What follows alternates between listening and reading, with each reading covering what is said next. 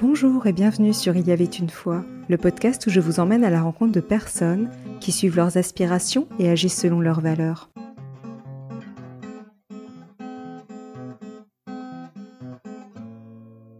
Bonjour chère auditrice, chers auditeurs. J'ai le plaisir de recevoir Sophie Jomain, écrivaine française. Après avoir exercé le métier d'archéologue, Sophie s'est découvert une passion pour l'écriture. Aujourd'hui, elle est l'auteur de plus de 20 romans en 10 ans, allant de la littérature jeunesse à la comédie, en passant par le roman contemporain. J'ai voulu partir à sa rencontre à l'occasion de la sortie de son nouveau roman, M'asseoir cinq minutes avec toi, paru aux éditions Charleston. C'est une histoire que j'ai trouvée extrêmement émouvante. Ce que j'aime particulièrement dans les romans de Sophie, c'est sa capacité à créer un cadre intime entre les personnages et le lecteur, grâce à sa manière de nous plonger avec sensibilité et délicatesse dans leur univers et de nous transmettre leurs émotions. Bonjour Sophie, merci d'avoir accepté mon invitation. Bonjour Sophie. Pour commencer, si vous deviez choisir un mot pour vous définir, ce serait lequel? Un mot pour me définir. Hum, opiniâtre. Et pourquoi? En fait, j'ai les défauts de mes qualités. Je suis opiniâtre, c'est une qualité, mais je suis têtue. Et ça, c'est un défaut. Donc, je vais vraiment aller au bout des choses. Et tant que je n'ai pas réussi, je ne m'arrête pas. Et parfois, même quand je n'ai plus les compétences, la ressource, je ne supporte pas de, ne pas y arriver. Alors ça peut être très pratique quand je suis avec quelqu'un qui manque de patience, moi j'en ai beaucoup. Mais par contre, ça peut être très fatigant de se dire, mais elle ne va jamais s'arrêter. Tant qu'elle n'a pas trouvé, elle ne s'arrête pas. Vous avez eu l'occasion de changer plusieurs fois de vie avant de vous lancer dans l'écriture, puisque vous avez travaillé dans une grande entreprise avant d'être archéologue. Peut-on dire que c'est important pour vous de suivre vos aspirations? Mmh. C'est rigolo parce que quand j'avais fait ma première euh, biographie, euh, quelqu'un m'avait dit tu es une, amoureuse professionnelle. Tu as des crushs pour les choses, pour les gens, et, euh, une fois que tu es dedans, ben, tu, y vas. Et c'est exactement ça. Je sais que j'ai commencé à faire une école de commerce, alors absolument pas par passion c'était parce qu'il fallait le faire et il fallait bien faire quelque chose de sa vie. Et j'ai commencé à travailler chez Nokia France et ce n'était pas non plus par passion. Euh, je l'ai fait euh, parce qu'il fallait travailler. Par contre, à partir du moment où j'ai décidé que j'étais pas faite pour travailler dans un bureau, qu'il fallait que je puisse m'épanouir autrement, et que je suis rentrée en fac et que j'ai rencontré l'archéologie, euh, oui, je me suis littéralement passionnée. Quand il a fallu que je m'arrête, et, que je fasse autre chose. Donc j'ai commencé par écrire, je me suis passionnée. Ça, va quelque part avec l'opiniâtreté dont on parlait? je, vais à fond dans les choses, c'est vrai. Et, et je crois que c'est tellement important de suivre son instinct à un moment donné, de se dire, OK, j'y vais. Bon, toutes les étoiles étaient réunies pour que je change de métier à chaque fois. Mais euh, en tout cas, non, je regrette pas. Et, oui, je pense qu'il faut suivre absolument son instinct. Depuis que vous êtes écrivaine, vous avez touché à plusieurs genres d'écriture. Peut-on dire que vous n'écrivez que ce que vous aimez sans nécessairement suivre les codes? Uniquement ce que j'aime. je crois que c'est la raison pour laquelle j'ai commencé par du livre euh, fantastique jeunesse, hein, donc euh, pour les, ados, et, et je finis aujourd'hui par écrire des romans de société, des, des sujets qui nous concernent. Bon, après, ça va avec l'évolution de la maturité, hein, je pense. Hein, on, grandit, on voit d'autres choses. Mais ça ne m'a jamais euh, fait peur euh, de signer chez un éditeur euh, M'asseoir cinq minutes avec toi, qui est un, un roman plutôt généraliste. Et la même année, signer une comédie romantique de Noël. Il n'y a aucun problème. J'ai envie de faire les choses. C'est vrai qu'au début, les libraires ont peut-être pu être un peu perdus parce que les étoiles de Nocette, typiquement, premier a pris toute la place. Il a fait une quantité de lecteurs astronomiques, ce qui fait que quand, pendant longtemps, mais c'est en train de passer, quand j'allais en librairie, quel que soit le livre que je propose, on invitait l'auteur des Étoiles de Nocède et avait toujours euh, derrière moi des panneaux, euh, des couvertures des étoiles. Mais les, je pense les bibliothécaires, les libraires ont, fini par s'habituer à ça et de se dire, OK, finalement, Sophie, elle écrit, euh, elle écrit ce qu'elle aime et on, va la voir se démarquer dans différents genres. Ça commence à rentrer dans les, dans les codes. Et qu'est-ce qui vous anime profondément dans l'écriture? Je, ne sais pas ce qui m'anime profondément dans l'écriture. Quand je me vois écrire, je, pense que j'ai besoin sans doute de vivre mon personnage. Je sais qu'il y a beaucoup d'auteurs qui disent ne pas du tout être obsédés par leur personnage pendant qu'ils écrivent. Je ne suis pas obsédée non plus, mais quand j'écris, je suis en totale immersion avec eux. Par exemple, si j'écris une comédie et que je ne ris pas, ça ne va pas. Si j'écris une histoire d'amour, si je ne pleure pas, si je n'ai pas de papillon dans le ventre, ça ne va pas. Donc c'est bien la preuve que j'ai une connexion avec mes personnages. Et je me souviens de ma première série fantastique euh, pour adultes. Euh, j'avais mon, héroïne, j'avais l'intention de lui faire rencontrer un personnage qui devait euh, ressembler au prince Andrew. Et je, je crée ce personnage. Et j'ai rêvé dans la nuit que mon héroïne me dérangeait pour me dire Mais ça va pas, c'est ma rencontre. Moi, je veux qu'il ressemble à Simon Pegg. Je suis, t'es pas Simon Pegg. Et en fait, je me souviens de ce rêve où elle était, mais très explicite. Je me suis réveillée en riant, en disant, c'est vrai, tes personnages arrivent à prendre possession de toi, à s'exprimer dans ton inconscient. je trouvais ça complètement dingue. Et du coup, mon héros ressemble à Simon Pegg. Je n'ai jamais eu de visite de mon héroïne après pour me dire merci d'avoir fait. mais, mais voilà, tout ça, c'est pour dire que oui, quand j'écris, je, crois que ce qui m'anime, c'est l'énergie, euh, l'énergie des situations, de mes personnages. Et je pense que le jour où je vais m'attaquer, et ça me saurait tarder, euh, à euh, un roman qui ne sera pas une fiction, ça va être, je pense, un peu plus compliqué. Je ne sais pas ce qui m'animera, les souvenirs sans doute. vous avez eu l'occasion d'écrire sur le droit à l'euthanasie active en Belgique dans votre roman Quand la nuit devient jour. Aimez-vous sortir des sentiers battus à travers l'écriture? Alors, je l'ai là d'ailleurs quand la nuit vient jour, euh, qui avait donc été édité chez euh, Pygmalion. C'est pas que je, n'aime pas spécialement sortir des sentiers battus, j'aime me provoquer, en tout cas provoquer chez moi une évolution. Ce livre a été écrit parce que je venais de voir un, reportage sur une jeune femme, Laura, 24 euh, ans, qui demandait l'euthanasie en Belgique, donc flamande, hein, parce qu'elle était dépressive je n'ai jamais été dépressive. Donc j'étais sur mon canapé, comme la plupart des gens, euh, fermés. Je bondis sur mon canapé en me disant que c'est honteux de demander l'euthanasie pour dépression. Et j'ai je, je, cette pensée qui est, qui est, qui est là et, je déteste être comme ça, en réalité. Je déteste être comme ça parce que euh, on se permet de, des jugements de valeur sur des sujets qu'on ne connaît pas et force est de constater que je ne connaissais absolument rien à ce sujet et euh, je me suis dit, tu ne peux pas faire ça, tu ne peux pas te contenter de ça. Et j'ai commencé à creuser, véritablement, beaucoup de recherches sur le net. Et puis, je me suis dit, écoute, sors de toi, fais un roman, ne te mets pas à la place de cette héroïne, mais crée ta Laura, crée ton personnage et, et apprends. Et en fait, j'ai reçu beaucoup de témoignages de gens qui souffraient de troubles alimentaires, de dépression, de parents qui avaient perdu leurs enfants dans cette situation, de gens qui avait pris cette décision d'être euthanasié pour dépression et qui avait changé d'avis. Et alors, ça m'a euh, complètement ouvert l'esprit. Euh, je me suis rendu compte que la volonté, ça ne s'achète pas au supermarché, quoi qu'on en dise.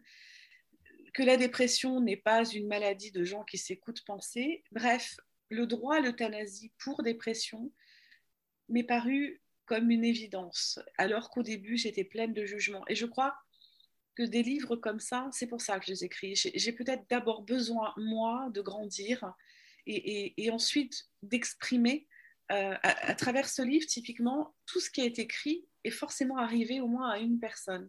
Je n'ai rien inventé. Pas à la même, bien sûr, mais chaque scène est arrivée à au moins une personne. Et je crois que c'est ça, finalement, euh, le, message a été celui-ci. Voilà ce que moi j'ai appris, voilà ce que j'ai ressenti. Je vous le donne et, faites-vous votre propre idée et, si possible, grandissez comme j'ai essayé de grandir. C'est un sujet qui m'a qui m'a longtemps euh, bouleversée. C'est le livre euh, que j'ai mis le plus de temps à écrire. Toute la première partie, ma, mise en vrac, j'ai dû le poser et j'ai passé six mois avant de reprendre l'écriture. C'était très difficile. Preuve que des choses s'étaient vraiment passées dans ma tête et j'avais compris. Parmi vos romans, j'avais beaucoup aimé Et tu entendras le bruit de l'eau. En résumé, c'est l'histoire de Marion qui décide de se réinventer une nouvelle vie. Vous y abordez également la sauvegarde des phoques gris et l'immigration clandestine.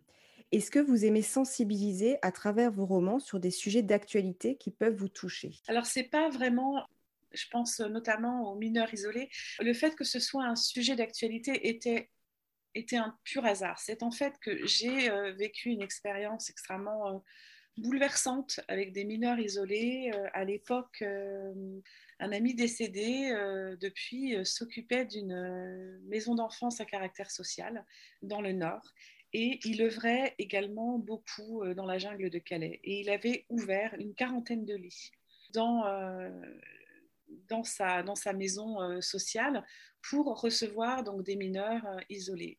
Et chaque année, il avait l'habitude de faire un salon du livre qui était en faveur en fait de ces mineurs isolés. Il voulait les mettre au cœur du livre, leur, leur montrer un peu, leur ouvrir accès à la culture.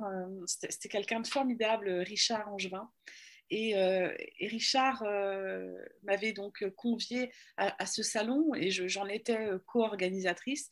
Et tous les ans, il, il voulait qu'on anime des ateliers d'écriture, alors soit avec les enfants les Français de la MEX, donc avec des ateliers euh, pas spécifiquement adaptés. Et puis une année, il m'a proposé d'intervenir auprès des mineurs isolés, ce qui était un énorme défi. Déjà, il y avait la barrière de la langue, puisque certains parlaient euh, euh, d'autres venaient du Tchad. Je ne me souviens plus du dialecte précis, mais ça pouvait être compliqué. Et en fait, j'ai eu une, une, quinzaine de séances avec ces jeunes. Et au départ, l'idée était de raconter une histoire, c'est ce qu'ils voulaient, de faire un petit roman.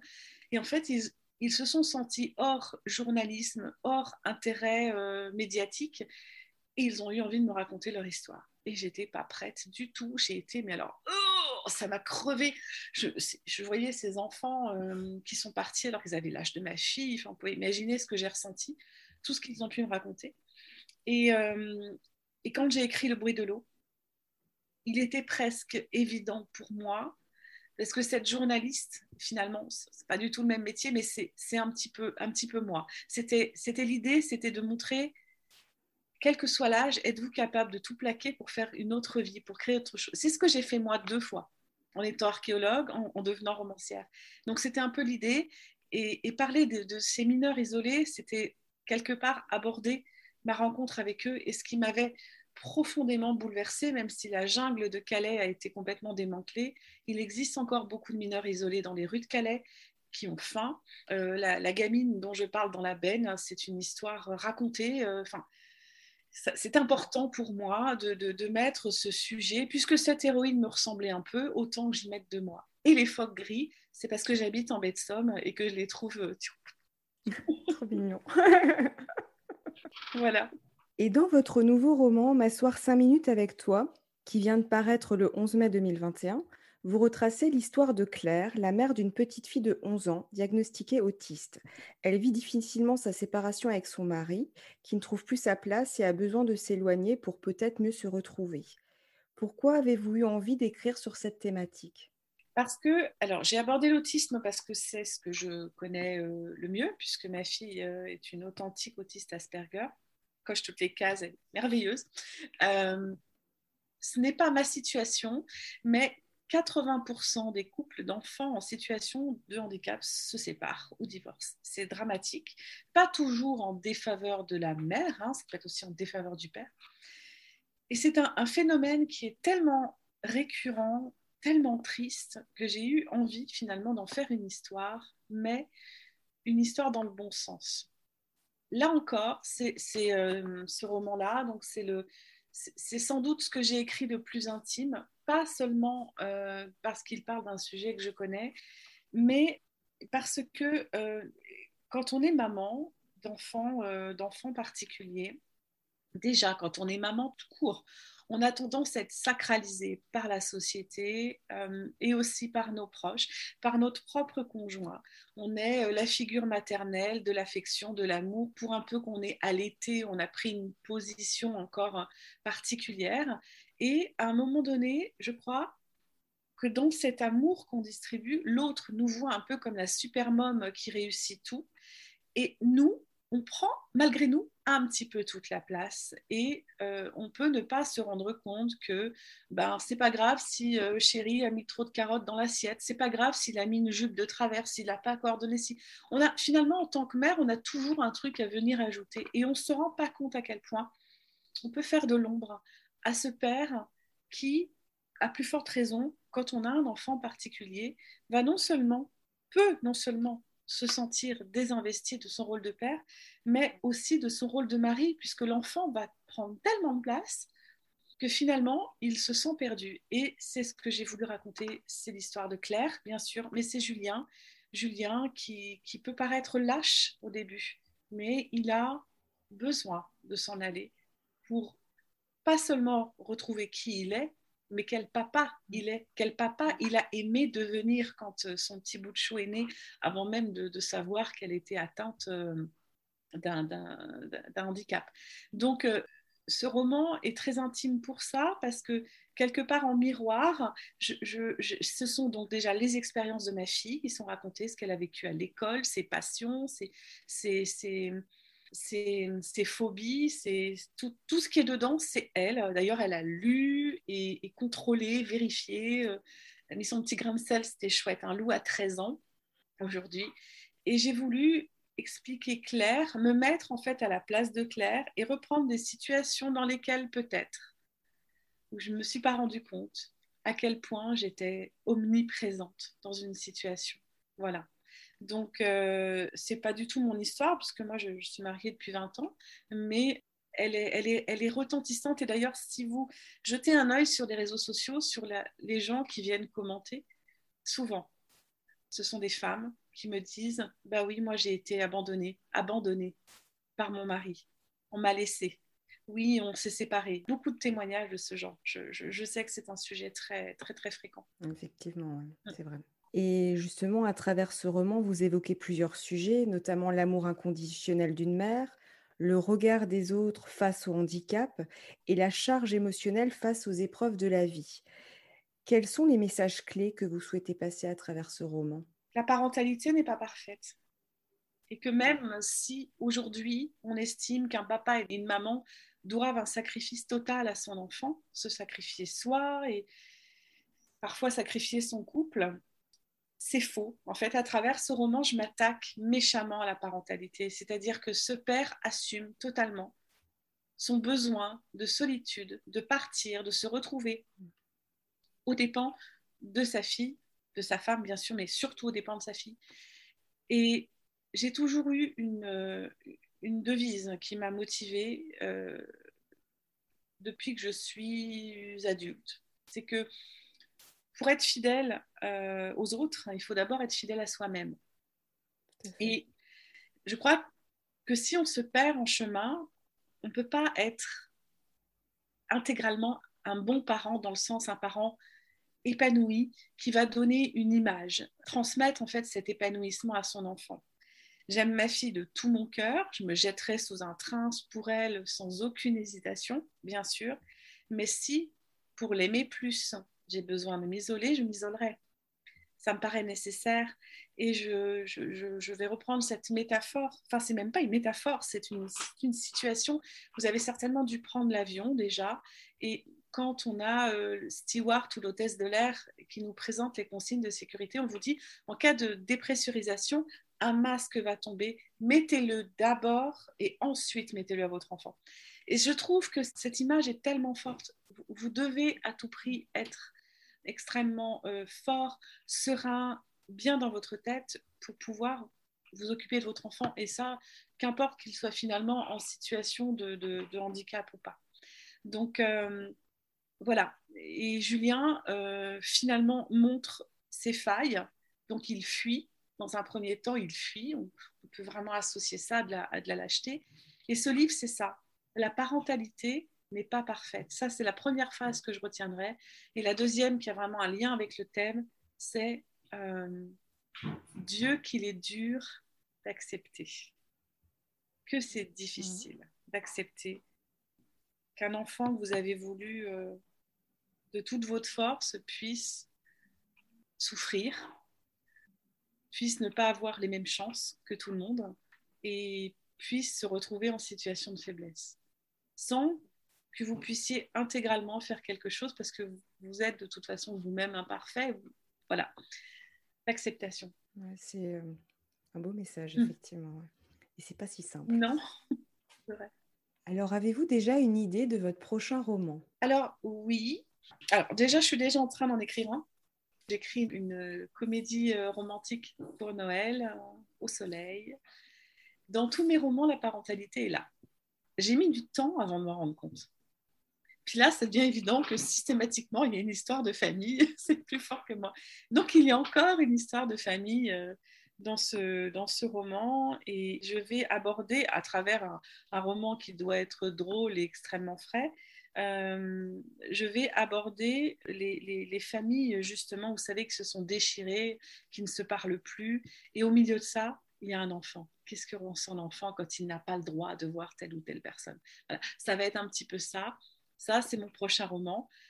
Pour la littérature plus générale, je ne vais pas en parler encore parce que je ne suis pas encore définie.